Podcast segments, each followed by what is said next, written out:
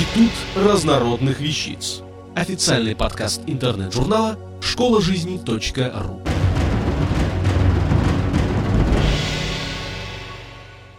Сергей Курий. Кто такая Лейла из песни Эрика Клэптона?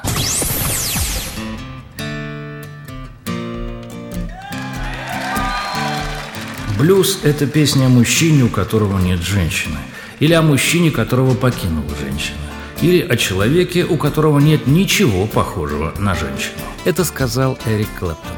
И сказал не ради красного словца. Оказывается, великому гитаристу, участнику супергруппы Cream, про которого восторженные поклонники писали на стенах, что он ни много ни мало бог, тоже знакомы любовные страдания конце 1960-х к любовным страданиям добавились творческие. Уйдя из перессорившихся Cream, Клэптон пытался создать новую группу Blind Faith, но из-за нездоровой шумихи вокруг проекта его пришлось закрыть. В личной же жизни Эрик находился в крайне неприятной ситуации классического любовного треугольника, а именно по уши влюбился в Патти Бойд. Мало того, что Патти была женой битла Джорджа Харрисона, так еще и сам Харрисон приходился Эрику другом. Роковое знакомство Клэптона с Патти произошло в июле 1967 года после концерта «Cream». Эрик Клэптон. Я был влюблен. Влюблен с первого взгляда, и чувство это становилось день ото дня тяжелее. Я поставил себя в безвыходное положение, потому что уводить жену одного из Битлз было нельзя, так не делается. Все они были видными, известными людьми, награжденными орденом кавалеров Британской империи. А тут, понимаете ли, какой-то заезжий молодец вроде меня пытается влезть в семью с черного хода. Ситуация была невозможной как для меня, так и для Пати. Для меня был выход один – забыться. Получив очередной отворот-поворот, молодец совсем упал духом, начал употреблять наркотики, а его терзания вылились в песню «Лейла», настоящую неистовую мольбу, обращенную именно к Патти. Но почему же тогда Лейла, спросите вы? Откуда в песне взялось арабское имя, хорошо знакомое по фильму «Белое солнце пустыни»? Помните? Лейла, Зульфия, Гюльчатай. Эрик Клэптон. Суфи, вернее, один англичанин, который стал называть себя Суфи, дал мне книжку с персидской поэзией. Меня потрясло сходство истории, описанной в книге, с тем, что происходило со мной в жизни. Речь шла об истории Лейны и Меджнуна, написанной великим персидским поэтом Низами. Легенда берет свои истоки аж с VII века и представляет собой арабский вариант темы Ромео и Джульетта. Юноша Кайс ибн аль-Мулавах полюбил девушку из враждебного рода, но ее выдали замуж за другого. После этого он совершенно обезумел от горя и посвятил всю свою жизнь слаганию песен о своей несчастной любви. Его даже возят в Мекку, чтобы исцелить от пагубной страсти. Но Меджнун, безумец, просит Бога не лишать больного его высокой болезни. В итоге оба любовника погибают от тоски, а суфии в характерной для них манере начинают трактовать эту историю символично как разлуку души с божеством. Свое воплощение песня обрела в 1970 году, когда Клэптон собрал очередную группу под названием Derek and Dominos. Группа представляла собой компанию друзей и знакомых, которые постоянно тусовались в огромном особняке Эрика. Там они пили-курили, но в отличие от многих других компаний, еще и беспрерывно творили. Они могли долбить одну и ту же песню в течение пяти дней, создавая сразу несколько вариантов. Песня «Лейла» обрела свой законченный вид именно во время таких сейшенов. Эрик Клэптон. Я понятия не имел, какой в ней будет Лейла. Это была просто еще одна песенка. Когда доходишь в ней до конца, тогда и энтузиазм растет, и ты понимаешь, что у тебя появляется нечто мощное. А когда я ее начинал, она мне не казалась чем-то особенным. Вряд ли бы песня обрела такой успех, если бы в ее создании не приняли участие еще два музыканта. Решающий штрих внес Дуэйн Олман, гитарист группы Allman Brothers Band. Именно он сыграл на слайд-гитаре знаменитый гитарный риф, которым открывается Лейла. Сам риф представлял собой ускоренный вариант гитарного хода из блюза Альберта Кинга «As the Years Go Passing By». Ну а фортепианный эпилог вообще был вставкой со стороны.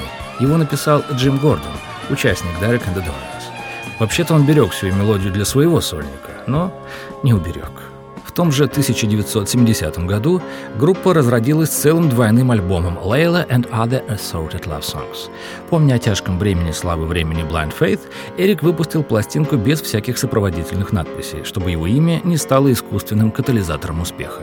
Ну так оно и не стало. Эрика в Дереке не узнали. В США альбом поднялся не выше 16 места, а в английские топы не попал вообще. Лишь через два года, когда шифры были вскрыты, Лейла, изданная на сингле, получает заслуженную славу и становится хитом. В следующем году выходит и концертный альбом «Derek and the Dominos». Штука только в том, что группа к тому времени уже два года не существовала. Клэптон начал сольную карьеру и в 1974 году вышел на новый виток славы из интервью с Эриком Клэптоном. «Если оглянуться сейчас назад, то что вы думаете об альбоме Лейлы? Считаете ли вы его шедевром? Это прекрасный альбом, но не знаю, шедевр ли он, он очень грубый. Но его грубость – это достоинство. Музыка Лейлы очень открытая и прочувствованная. Даже спустя 10 лет страсть этого альбома по-прежнему не оставляет слушателя спокойным. Да, страсть скрывает многие недостатки. В 1993 году за Лейлу и акустический концертник Unplugged Эрик получает аж 6 премий Грэмми. Правда, к тому времени вся тяжесть из музыки Клэптона улетучилась, а неистовый крик любви стал звучать как неторопливый, меланхоличный блюз. На этом можно было бы и закончить, но читатель вправе спросить, чем же закончилась история с Патти? Ну что ж, вернемся снова назад. В 1974 году, не в силах дальше мучиться, Клэптон прямо говорит Харрисону, что любит его жену. Бывший Битл философски сказал нечто вроде «поступайте, как знаете». Отношения Харрисона с Патти к тому времени и так не фонтанировали, а тут Лейла на муженька и вовсе обиделась и переехала к Клэптону. Все эти перипетии обросли легендами, самую известную из которых когда-то озвучил Сева Новгородцев. Мол, окончательную участь Патти решила гитарная дуэль, которую устроили две звезды, и которую Харрисон проиграл. На самом деле, наверняка все было прозаично. Вот что сам Харрисон говорил о разводе с Патти. «Я бы сказал, что сдал свою жену с рук на руки. Когда это произошло, мои отношения с Патти уже прекратились, так что с моей точки зрения никакой особой проблемы не было. Если бы не Эрик, нам пришлось бы пройти через кучу всяких неприятных вещей, которые обычно сопровождают развод. Склоки, ссоры, битье посуды и раздел черепков. А так она оказалась в надежных руках. И что самое главное, ей не пришлось менять образ жизни, к которому она привыкла. Виски, приемы, новые машины и платья, не очень здоровое веселье и музыка. Все то же самое, только в других местах и под руку с другим музыкантом. Как бы то ни было, но известно одно – Джордж и Эрик остались друзьями. И когда весной 1979 года Клэптон и Патти все же сыграли свадьбу, на ней, в числе прочих, присутствовал и Харрисон. Дальше тянет произнести банальность, вроде «любовь приходящая, искусство вечное». В 1988 году Эрик расстался с Патти.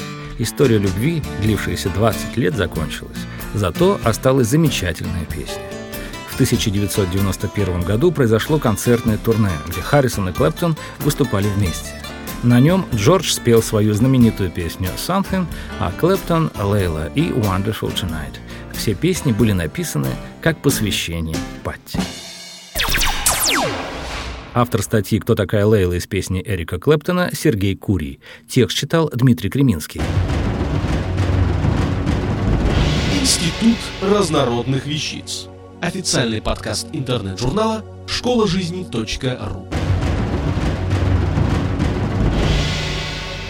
Слушайте и читайте нас на www.школажизни.ру